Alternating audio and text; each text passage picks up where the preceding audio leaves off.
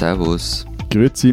Und hallo, willkommen zur 101. Ausgabe unseres Transalpinen Podcasts mit Lenz Jakobsen, Politikredakteur bei Zeit Online in Berlin. Matthias Daum, Leiter der Schweizer Ausgabe der Zeit in Zürich. Und Florian Gasser, Redakteur bei den Österreichseiten der Zeit in Wien. Unsere zwei Themen diese Woche. Der Rechtsterrorismus in Deutschland aus Anlass des Anschlags in Hanau vergangene Woche und der Coronavirus, der äh, sich über die Alpen zu kämpfen scheint, über Norditalien in die Schweiz und nach Österreich. Vorab noch der Hinweis auf unsere Mailadresse. Sie erreichen uns weiterhin unter alpen.zeit.de. Aber äh, bevor wir loslegen, da müssen wir, glaube ich, noch ein paar Dinge aus der letzten Folge nachholen und korrigieren, oder? Ja, ja also ja. wenn man mit dem Kater aufwacht nach irgendeiner Feier und sich dann denkt, oh, da sollte ich ein paar Dinge gerade drücken. Irgendwas war da letzte Da war was. Ja. Na, also okay. Ich fange mal an mit dem, wie ich finde, größten Fauxpas, der auf meine Mist gewachsen ist, obwohl ich eigentlich nichts dafür kann. Also wir wurden ja gefragt, ähm, woher die angefressensten Wanderer kommen und für mich war klar, die wütendsten, die gemeinsten und ja, halt die angefressensten. Aber offenbar habe ich mittlerweile gelernt, heißt es was völlig anderes. Und einer in unserer Runde hätte das eigentlich wissen müssen. Ja gut, das waren diese Hörer, die in irgendeinem Zelt in Patagonien lagen, als sie diese Sprachnachricht aufnahmen, weil draußen keine, zu das ist keine Entschuldigung. zu heftiger Sturm tobte. Ich will das nochmals betonen, die, die Internationalität unserer Hörerinnenschaft, das ja, ist mir wichtig. Aber einer unserer Hörer hat ja vermutet, dass ich da bei, bei dieser Sequenz gerade Kaffee holen ging. Äh, mhm, schön wäre es für dich. Gell? Ja, ja, ich finde diese Kleinheit ganz, ich würde auch gerne dabei bleiben, so, aber in Tat und Wahrheit, in, in Tat und Wahrheit habe ich äh, einfach gepennt. Also es sei hier klargestellt, die angefressensten Wanderer, wenn man das auf Schweizerdeutsch meint, spricht, dann äh, meint das die ehrgeizigsten, die enthusiastischsten Rotsocken. Und äh, das sind. Äh, wir Deutschen wahrscheinlich? Äh, natürlich. Für wen haben wir in Österreich denn die goldene Wandernadel am Band und so Sachen erfunden? Äh, also, wenn es sie irgendwo noch gibt, ich freue mich über Zusendungen. Wie gesagt, ich habe nein, meine verloren. sich ja wandern. Nein, nein, das wäre dann Schwarzmarkt. Ich meine, ich finde, das Bittere war, dass wir ein paar Minuten vorher die Frage gestellt gekriegt haben, ob es äh, jemals kulturelle Missverständnisse zwischen uns gab. Und das haben wir irgendwie brüsk von uns gewiesen. Und ähm, ja, dann ist das passiert. Aber es gab dann ja noch eine andere Frage, also die unsere Hörerinnen und vor allem unsere Hörer, darunter Schweizer Chefredaktoren und österreichische Medien-Top-Manager auf Twitter brennend beschäftigt hat, nämlich was heißt Znüni? Auf Hochdeutsch. Und ein, da ging es wirklich ein Hin und Her und ein Sprachwissenschaftler hat uns dann aber freundlicherweise eine Karte verlinkt. Äh, hier nun also das wissenschaftliche Ergebnis dieser linguistischen Großfrage. Nördlich des Mains heißt der Znüni Frühstückspause oder zweites Frühstück. Im Süden Deutschlands, Baden-Württemberg, heißt er Vesper. In Bayern heißt er Brotzeit und in Österreich Jause. Verschwunden sind aber leider Ausdrücke wie Halbmittag aus Südtirol oder Gabelfrühstück aus dem östlichen Österreich. Ja, wobei bei Jause, also ganze Jause isst man halt auch am Nachmittag. Also deswegen. Das ist das gleiche wie mit Brotzeit und also ja, also das kenne ja, ich eben. auch. Und ja. ich meine, Gabelfrühstück ist zwar einerseits ein wunderschönes Wort und ich kenne Menschen auch noch, die das verwenden, also das ist nicht ausgestorben, ich würde es allerdings nie tun. Es mag mangelnder Kultursinn sein, aber ehrlich gesagt, so ein Wurstsemmel am Vormittag ist vieles, aber kein Gabelfrühstück. Was es aber gibt, und das hätte mir einfallen müssen eigentlich, ist ähm, Neunerlen. Das hätte mir deshalb einfallen müssen, weil ich es in meine Ferialjobs manchmal selber getan habe. Hm. Und ein letzter Nachtrag zur letzter Woche noch. Ich habe mich ja letzte Woche als Fan des Plattdeutschen ausgesprochen, was eine unserer Hörerinnen animiert hat, uns dann doch noch eine Sprachnachricht zu schicken. Vielen Dank dafür. So, nun habe ich gehört, dass die kennen, was du Platt schickt hat, aber der Lenz das Helmo fand. Also habe ich mir gedacht, ich sage ihm Moin. Also Moin von mir, Nostfräse in Exil in Zürich. Zu unserem ersten Thema vergangene Woche hat ein Mann in Hanau bei Frankfurt, liegt das, äh, neun Menschen in Shisha-Bars erschossen. Da erzähle ich euch jetzt auch nichts Neues. Das war ja äh, zu Recht auch äh, bei euch äh, Titel und dominierendes äh, Thema in den Zeitungen und äh, in den Medien. Und wir haben beschlossen, dass wir dieses, diese Woche dann nochmal drüber reden müssen, einfach weil es so ein dramatischer Anschlag war. Ja, wobei, Lenz, wir haben ja schon mal ausführlich über rechten Terror in unseren Ländern gesprochen. Das war damals nach dem Mord an, an Walter Lübcke. Und es wird auch jetzt, finde ich, zu Recht viel über, über Rassismus in Deutschland geschrieben. Ähm, wobei ich aber leider nicht glaube, dass der Rassismus bei uns so viel kleiner ist als bei euch. Aber ganz ehrlich, warum müssen wir eigentlich schon wieder über Rechtsterrorismus sprechen? Also warum sind eure Rechten so gewalttätig und warum morden sie sogar? Naja, also wenn ich mich richtig erinnere, an unsere letzte Folge zu dem Thema hattet ihr da durchaus auch einige Beispiele. Also der Briefbombenattentäter Franz Fuchs, äh, von dem du damals erzählt hattest. Aber es stimmt schon, wir liegen in den Statistiken, was rechten Terror angeht, ziemlich weit vorn. Es gibt beispielsweise eine, die weist 200 rechte Terrorakte in den Jahren von 1919, 1990 bis 2018 aus. Und es gab auch eine große Recherche von Kollegen hier bei uns und äh, beim Tagesspiegel, also von Zeit Online und vom Tagesspiegel, die allein in den Jahren 1990 bis 2017 169 Todesopfer rechter Gewalt gezählt hat. Und insofern ist die Frage äh, ziemlich berechtigt, warum wir Deutschen darin so weit vorne liegen, leider. Und äh, ehrlich gesagt tue ich mich sch ziemlich schwer, sie zu beantworten. Aber sag mal, ist das Thema eurem Verfassungsschutz irgendwie entglitten? Äh, ja, das sieht so aus. Darauf gibt es immer wieder Hinweise. Du meinst auch wegen Hans-Georg Maaßen, ne? Der war ja Verfassungsschutzchef lange und hat danach ziemlich absurde Dinge getan. Also ist jetzt eher. Schon, aber, aber ist es nicht ein bisschen einfach, das auf einen, einen Typen an der Spitze zu reduzieren? Also ganz ehrlich, ähm, ich kann mir irgendwie schwer vorstellen, dass einer allein reicht, der den Laden halt ein paar Jahre ähm, leitet. Das Fiese ist, es war halt nicht einer allein, sondern es waren offenbar einige Leute, die in den letzten Jahren da nicht so genau hingeschaut haben. Es hm. kann halt auch so funktionieren, dass äh, der Leiter des Verfassungsschutzes, also in diesem Fall Herr Maaßen, einfach eine Zeit lang einige Dinge hat schleifen lassen. Und erst seine Nachfolger haben jetzt beispielsweise damit begonnen, die extremistischen Teile der AfD, also die in das, in das Gewaltbereite reinlappen, überhaupt äh, zur Beobachtung in Erwägung zu ziehen. Das hatte er immer blockiert. Es wäre wohl wahrscheinlich gewesen, dass er ein Beitrittsgesuch gestellt hätte zur Partei, als sie unter Beobachtung zu setzen. Aber hat das nicht auch damit zu tun, das ist mal so aus der Ferne eine, ich weiß nicht, ob die These zu steil ist, aber dass halt bis vor einigen Jahren die herrschende Meinung in Deutschland war, dass es so etwas wie Rechtsterror schlicht nicht geben darf, also auch nicht geben wird.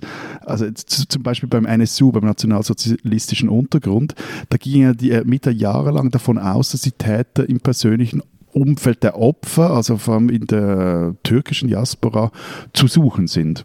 Ja, das ist ein klassisches äh, Verdrängungsphänomen gewesen bei diesem NSU-Fall. Also es gab einfach keine, keine Bereitschaft anzuerkennen, dass das auch eine mögliche Tätertheorie sein könnte. Und das ist auch insofern ja absurd, weil wir in der letzten Folge ja schon darüber geredet haben, dass es immer Rechtsterrorismus in Deutschland gab. Also den Anschlag auf das äh, Oktoberfest damals und äh, die Wehrsportgruppe Hoffmann in den noch früheren Jahren. Das ist also absolut nicht neu neu. Und äh, das Absurde daran ist, dass wir ja einerseits, also wir Deutschen, ich versuche jetzt für uns alle zu sprechen, irgendwie fast stolz darauf sind, wie gut wir unsere Nazi-Vergangenheit verarbeitet haben und das vielleicht, das ist aber jetzt wirklich ein bisschen Kirchenpsychologie, dazu führt, dass wir, was die Gegenwart angeht, nicht mehr so wirklich damit rechnen, dass das in dieser wirklich gewalttätigen Form nochmal wiederkommt. Und auch die rechtsextreme Gewalt, die es in den 90er, 90er Jahren vor allen Dingen in Ostdeutschland gab und die jetzt äh, unser Kollege Christian Bangel ja unter dem äh, Stichwort Baseballschlägerjahre wieder thematisiert kritisiert hat, die kommt erst jetzt wieder so richtig zum Vorschein. Das hat auch einige Zeit gedauert, bis Deutschland quasi anerkannt hat, dass es dieses Problem damals gab und dass es das in gewisser Form bis heute gibt. Also äh, könnte man jetzt, äh, und das soll jetzt überhaupt nicht zynisch klingen, auch sagen, dass diese Ignoranz gegenüber den ostdeutschen Bundesländern vor allem so seit, als die Wende durch war und dann während den Nullerjahren und Zehnerjahren, dass das sich jetzt auch auf dieser Ebene rächt.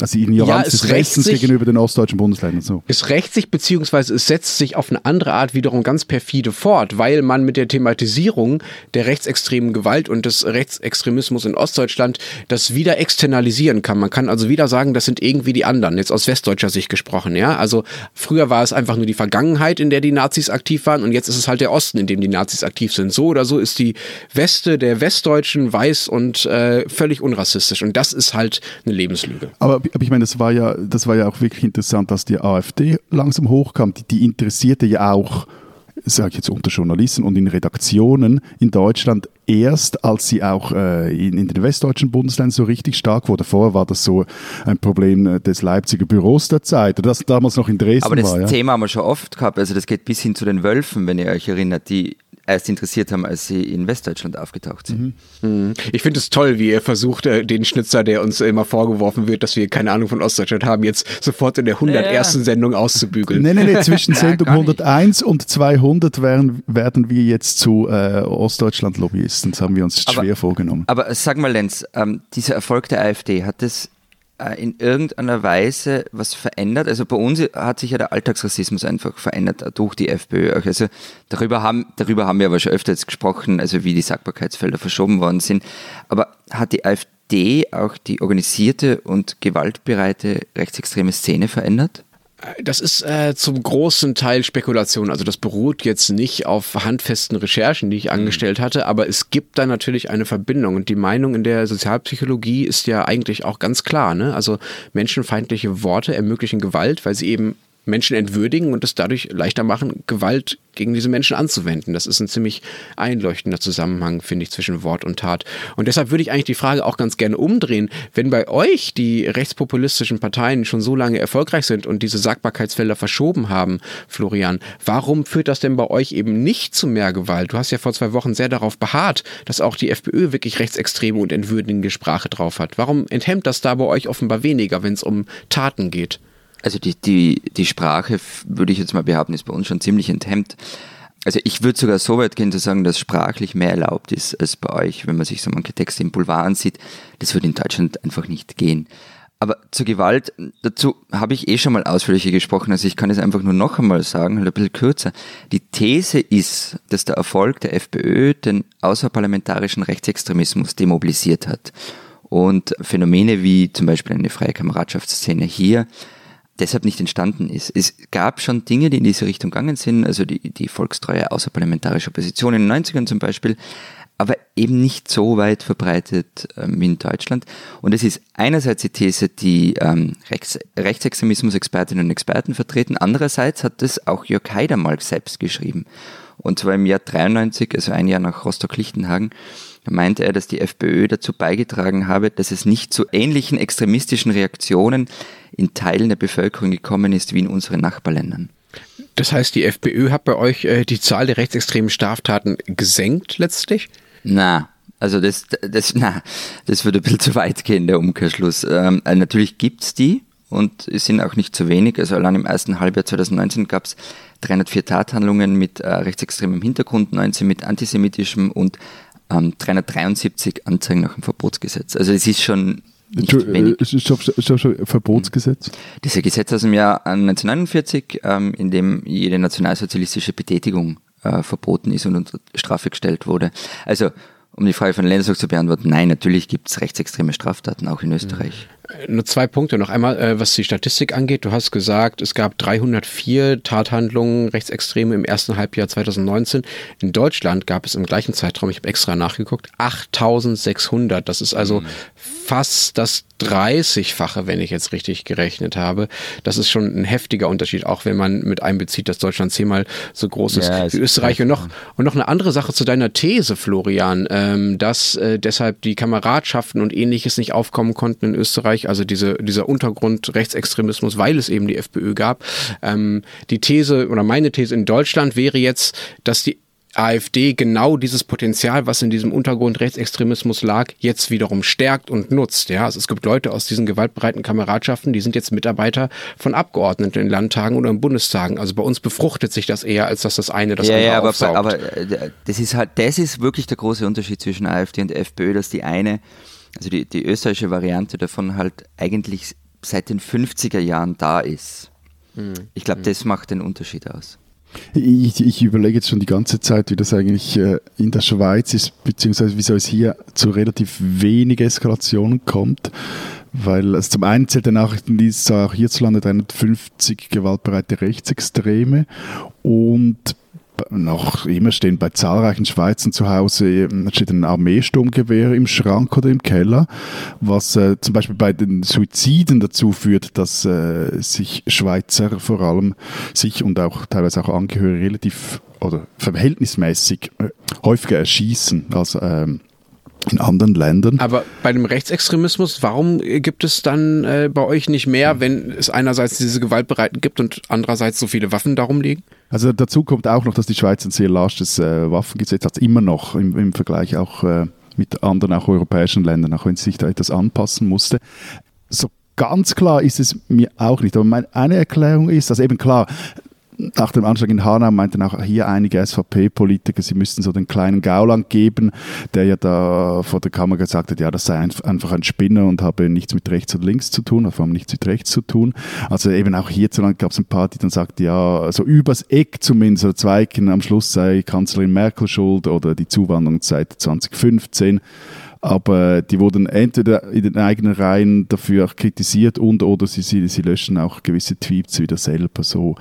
Also meine Thesen wären so zwei. Das eine ist, dass dieses dass das, das völkische Gedankengut in der SVP schwerer hat als in der FPÖ oder in der AfD, habe ich auch schon ein paar Mal erzählt. Also, das heißt also, in, in jener Schweizer Partei, die für sich in Anspruch nimmt, dass rechts von ihr die Wand ist, ist es schwierig, mit so deutschnationalen Großmachtsfantasien zu hausieren. Das hat auch äh, historische Gründe. Also wir hatten jetzt nie ein faschistisches Regime. Wir hatten Fronten, faschistische Fronten in der Zeit des Zweiten Weltkriegs, aber nie ein solches Regime. Und in der Schweiz kann ein rechter Patriot auch sein oder ist, ist eigentlich auch einer, der nicht Deutschland freundlich ist, sondern eher germanophob.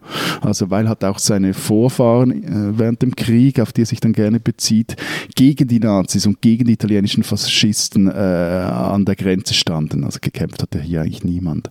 Das wäre mal so die eine These, eher eine historische. Die zweite ist, dass es in einem direktdemokratischen System mehr Ventile gibt, über die sich angestauter politischer Druck und Frust entladen kann. Das klingt jetzt vielleicht etwas zynisch, aber wenn zum Beispiel so eine Minarettsverbotsinitiative, die angenommen wurde, oder eine Ausschaffungsinitiative, da ging es darum, dass Ausländer schneller des Landes verwiesen werden können, oder auch eine Einwanderungsinitiative, ähm, alle drei wurden angenommen, die, die, die wirken und wirkten vermutlich, sage ich jetzt mal, in gewisser Weise auch beruhigend für so eine brodelnde Volksseele.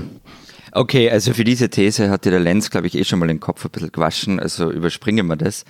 Aber zum anderen ist es nicht ein bisschen eine blaue Sicht der Dinge. Also ich meine, die rechte Szene ist ja unglaublich vernetzt. Also ich erinnere mich an, an so Veranstaltungen, Rechtskonzerte in Vorarlberg, ähm, wo eben aus der Schweiz, aus Frankreich, aus Deutschland, aus Österreich die Leute zusammengekommen sind. Ähm, also die Schweiz ist doch keine Insel der Glückseligen bei dem Thema.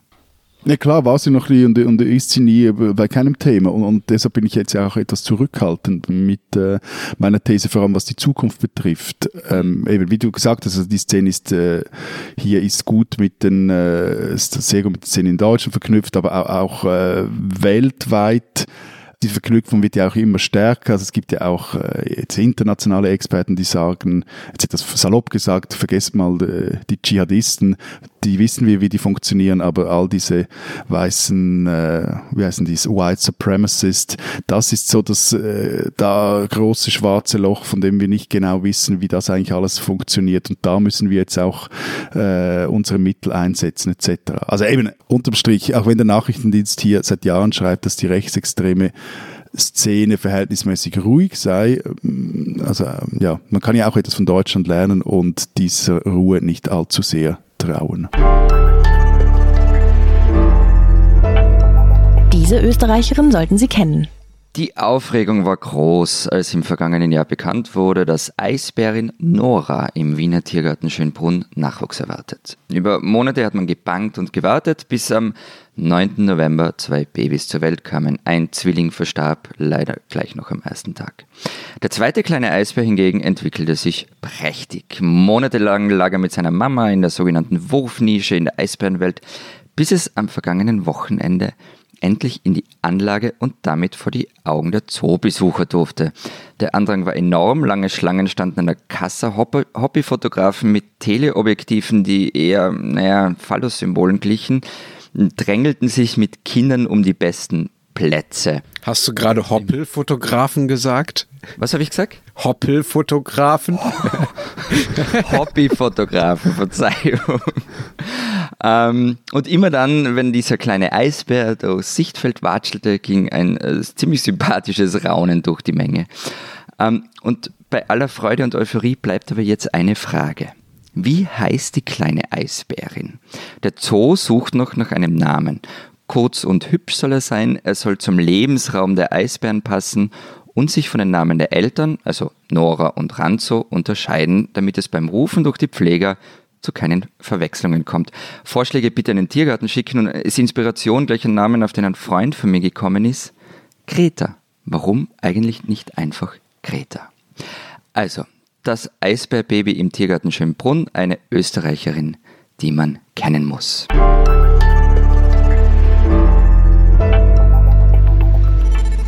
Wir haben ja vergangene Woche in unserer Jubiläumssendung davon erzählt, wie wir äh, Themen für diesen Podcast finden und planen und uns festlegen und uns schon vornehmen, was wir alles Intelligentes sagen wollen zu den jeweiligen Themen. Und dann wird im Tagesrhythmus einfach alles über den Haufen geworfen. Eigentlich wollten wir diese Woche ein Jahr über Katzen. Ich wollte eigentlich über Katzen sprechen. Für einmal nicht über Hunde und dann passiert sowas. Nein, über Katzen, diese unkastrierten Vögelkiller, von denen es in all unseren Ländern viel zu viele gibt. Ey, hey, wir hätten echt so viel zu besprechen bei dem Thema. Äh, äh, wir, Aber wir, werden okay. das Thema, wir werden das Thema wieder auf die Tagesordnung setzen. Okay, es ist also schon wieder was passiert. freuen Sie sich auf die nächste Folge Tierhass von Matthias Daum. Ähm, aber was wir dann tatsächlich machen mussten, äh, war am Sonntagabend äh, alle vor dem Computer sitzen und uns abwechselnd Nachrichten schreiben und ähm, lesen, was so los ist. Denn es war ziemlich rasch klar, dass wir nicht über Katzen äh, sprechen können diese Woche, sondern dass wir über das Coronavirus äh, sprechen müssen. Florian, bringst du uns mal auf Stand, warum jetzt gerade? Das Ding ist ja schon seit ein paar Monaten in der Welt. Also eben, am Sonntagabend ging es dann richtig rund. Es begann mit so einer Eilmeldung, dass ein Zug, ein ÖPB-Zug, der von Venedig nach München unterwegs war, ähm, vorm Brenner gestoppt wurde. Und der Grund zwei Corona-Verdachtsfälle. Also sie wurden auch relativ rasch in einem Krankenhaus negativ getestet. Aber bis das soweit war, ist halt in Norditalien und in Österreich die ganze Maschinerie angelaufen. Also alles wurde aufgefahren, was irgendwie gerade da und greifbar war, vom österreichischen Innenminister bis zum Südtiroler Zivilschutz. Und ähm, dann wurde für ein paar Stunden auch der Zugverkehr zwischen Italien und Österreich komplett eingestellt. Notabene nur in eine Richtung natürlich. Und nach ein paar Stunden war der Spuk wieder vorbei, aber es war halt klar, ähm, es wird alles dominieren. Und bei euch, Matthias, das habe ich aber erst danach mitgekriegt, hat, hat dieser Sonntag ja schon viel früher angefangen.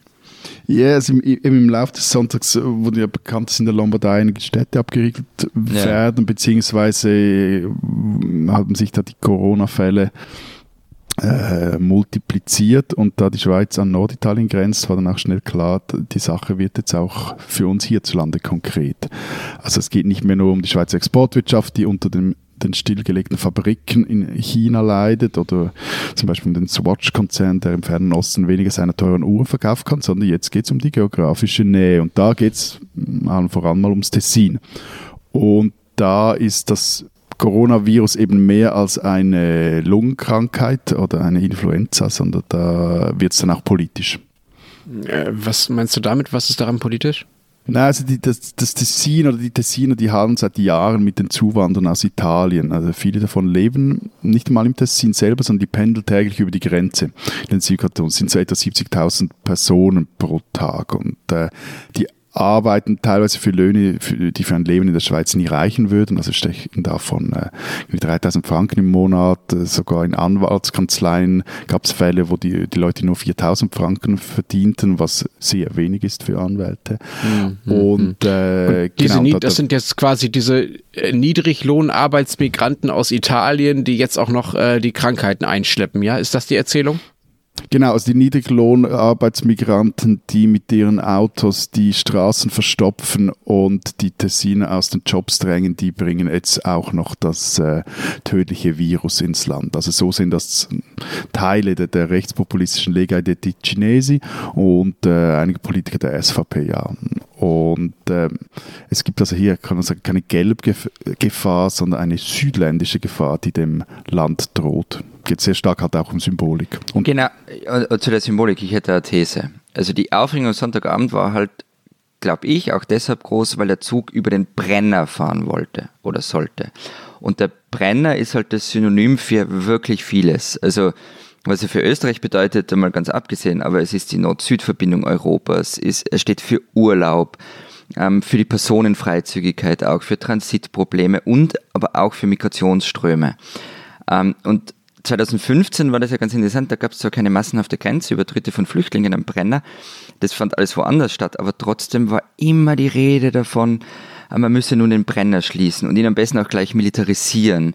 Also die Brennergrenze ist so ein, so ein, so ein Juckepunkt. Ähm, und zwar nicht nur in Österreich, sondern auch, man, jeder Deutsche kennt den Brenner. Und nun soll auch noch dieses Coronavirus über diesen Alpenpass kommen. Äh, Panzer gegen das Coronavirus, das wäre doch was. Der heißt übrigens Covid-19, ne? Das ist, aber egal. Ähm, aber da steht nicht jemand ernsthaft bei euch vor, Florian. Das, nein, nein, das die Militarisierung, das war jetzt auf 2015 bezogen, aber okay. ähm, was äh, natürlich können einige nicht widerstehen, das Thema jetzt politisch auszuschlachten. Also man muss aber die österreichische Bundesregierung bislang davon fast ein wenig ausnehmen. Also mir kommt vor, die bemüht sich wirklich, ähm, das relativ gut zu kommunizieren, was kommuniziert werden muss und nichts dazu beizutragen, um irgendwie Panik auszulösen. Ähm, das erledigen ja dann ähm, die Teufelsreporter vom Boulevard, also da stand irgendwie Corona-Alarm an unserer Grenze in irgendeiner Gazette in großen Lettern. Aber gut, wer es halt nicht lassen kann, ist die FPÖ. Ähm, sie fordert natürlich Grenzkontrollen, also das hätte mich aber nicht einmal mit der Wimper zucken lassen, das war klar. Herbert Kickel meinte, das Einschleppen des Coronavirus nach Österreich müsse verhindert werden. Dass er in dem Fall das Wort schleppen benutzen kann, hat ihn sicher ganz, ganz besonders gefreut. Und ähm, der FPÖ-Parteichef Norbert Hofer geht noch weiter, weil er fordert, solange es keinen Impfstoff gibt, muss Reiseverkehr aus betroffenen Regionen eingestellt werden. Aus welchen Regionen? Aus Wuhan in China, die vielen, die da von in Österreich rumlaufen oder woher? Also äh, ganz ehrlich, mir ist es auch nicht so ganz klar, weil die Aussendung hat das nicht weiter erläutert. Aber man, wenn, man, wenn man das ernst nimmt, dann bedeutet es, er verlangt kein Grenzverkehr mehr mit Italien. Nix mehr, nada. Also für den europäischen Warenverkehr ist ja das aus mit dem Nord-Süd-Transit, ähm, vorübergehende aus für den Pendlerverkehr und mein Urlaub. Okay, Urlaub. Aber ich meine, es war ja bei euch schon früher äh, so, also vor ein paar Tagen oder Wochen, habe ich irgendwo mal einen Tweet gelesen von, von äh, Frau Rendi Wagner, also die äh, Chefin der SPÖ, die gefordert hat, dass man alle Reisen aus China an den Flughäfen Fieber, bei den Fieber messen soll etc. Also das ist ja jetzt nicht Ja, aber das ist noch einmal was anderes, wie, wie die Grenzen komplett dicht ja, zu machen. Trotzdem, also, aber so ja. die, die, die, Tonalität wird äh, von links bis rechts auch äh, gesetzt etc. Also eben hierzulande sind jetzt bis jetzt vom vereinzelte Politiker von rechts, die fordern, dass man die Grenzen schließen soll. Die Parteileitung der SVP aber, die schickt dann gestern gleich noch ein Kommuniqué rum und äh, fordert eben wie in Österreich strenge Grenzkontrollen bzw. Einreisen, diesen medizinischen Schnelltests zu unterziehen und erkrankten Personen ist die Einreise zu verweigern. Aber nur schon, wenn man das jetzt äh, durchexerzieren würde, wäre ein Monsterchaos an der Grenze vorprogrammiert. Wobei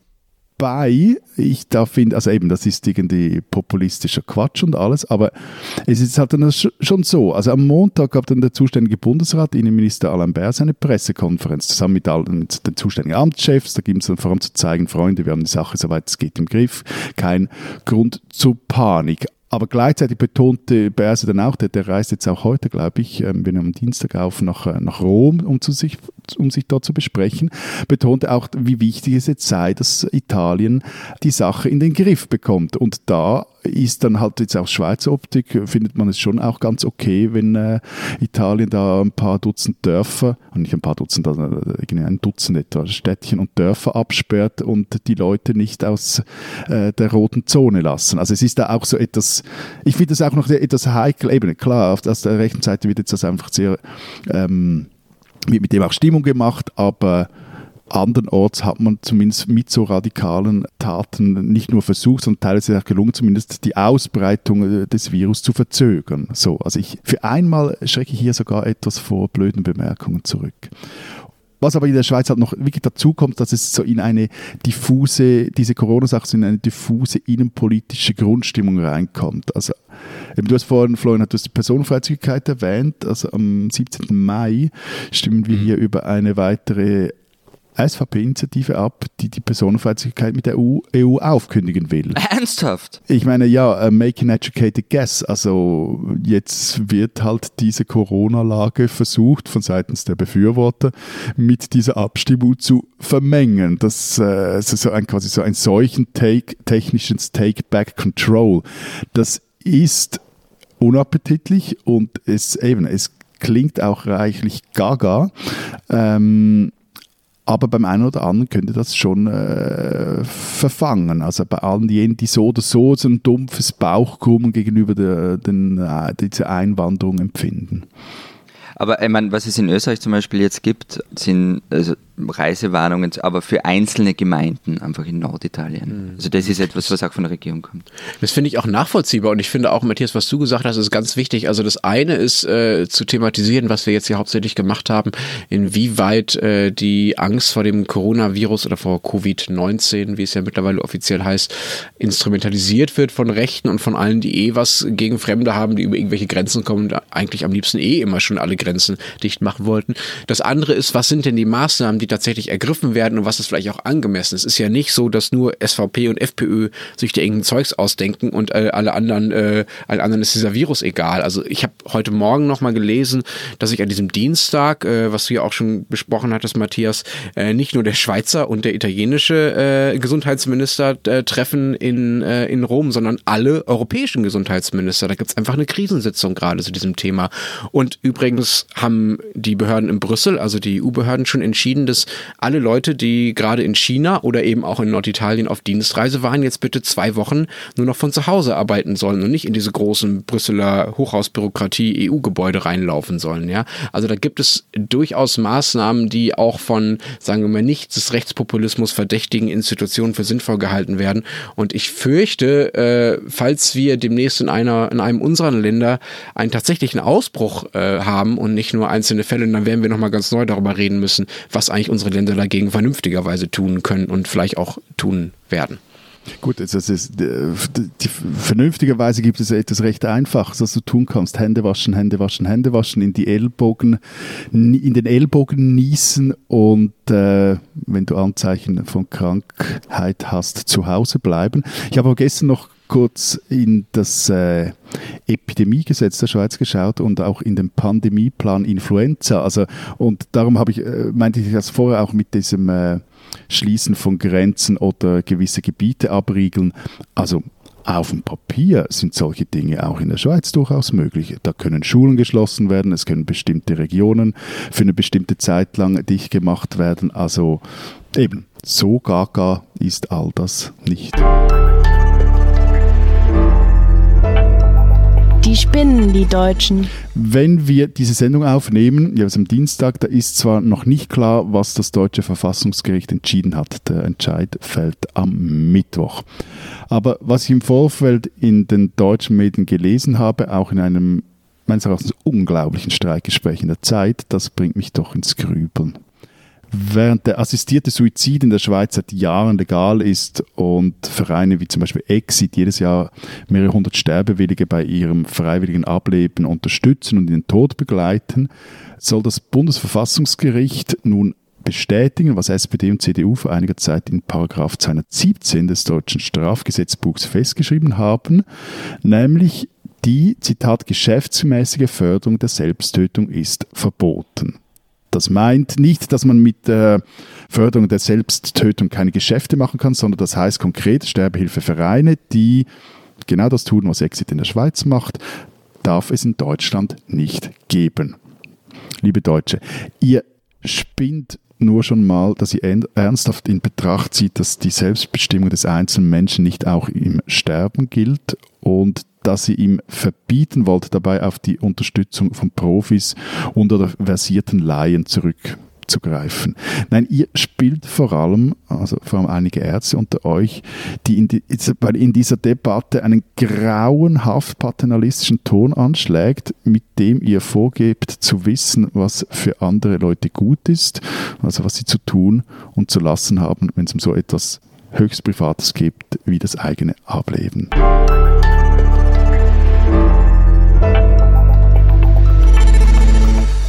Das war's diese Woche bei unserem Transalpinen Podcast. Das erste Mal seit Urzeiten unter der 40-Minuten-Marke, wenn ich das äh, richtig sehe. wenn Sie noch nicht genug haben und wissen sollen, was in Österreich und der Schweiz sonst noch so los ist, dann lesen Sie doch die gedruckten oder die digitalen Ausgaben der Zeit Österreich und der Zeit Schweiz, in dem ihr diese Woche wahrscheinlich alles mit dem Coronavirus vollschreibt, oder? Nö, wir haben eine Geschichte, die wir zusammen machen über äh, eben wie das Coronavirus äh, seinen Weg über die Alpen sucht. Wir haben aber vor allem auch eine große Geschichte drin zum Thema der Personenfreizügigkeit. Und zwar geht es da um einmal qualitative und nicht quantitative Studie, die der 140 Leute befragt, mit denen gesprochen hat, wie sie zu Europa stehen. Und da gab es einige interessante Erkenntnisse daraus. Und die Autorin der Studie, Heike Scholten, die hat für uns einen Essay geschrieben. Und bei uns ähm, beschäftigen wir uns unter anderem mit den Eurofightern, aber natürlich auch mit dem Coronavirus. Und wir haben ein äh, wunderbares Porträt im Blatt über den chinesischen Schriftsteller Hu Fayun, der aus Wuhan, ähm, dessen Roman über SARS 2007 verboten wurde, der mittlerweile in Wien lebt und ganz viele Parallelen sieht ähm, zwischen dem Umgehen der chinesischen Behörden mit äh, dem Coronavirus und damals mit SARS. Und wenn Sie wissen wollen, was in Deutschland so los ist, lesen Sie einfach den Rest der gedruckten Zeit oder dann natürlich Zeit Online. Wir haben jetzt zum Abschied noch äh, eine weitere Sprachnachricht. Wir haben so, noch so viele Dinge bekommen, nachdem diese Jubiläumssendung gesendet waren, dass wir uns das bei ein paar einfach nicht verkneifen konnten. Also eine kommt jetzt gleich noch, über die wir uns äh, besonders äh, gefreut haben. Bis dahin, bis nächste Woche, wenn wir uns wieder hören, sagen wir aber jetzt schon. Vielen Dank. Adieu. Und tschüss. Lieber Lenz, Florian und Matthias, hier spricht Eva aus Deutschland. Ich höre euren Podcast mit großer Freude, aber bin immer etwas später dran. So auch bei eurem Aufruf zur Jubiläumsfolge als auch zum Jubiläum. Eines möchte ich jedoch nicht stehen lassen. Es kann nicht sein, dass niemand der Hörer für euch gesungen hat. Hier also euer Geburtstagsständchen. Ich hoffe, ihr verzeiht meine fehlende Gesangsausbildung. Ich versuche mangelnde Qualität durch stümperhafte Kreativität halbwegs wettzumachen. Happy Birthday to you. Servus, Grüezi, hallo. Alles Liebe auch an Frieda. Happy Birthday, weiter so.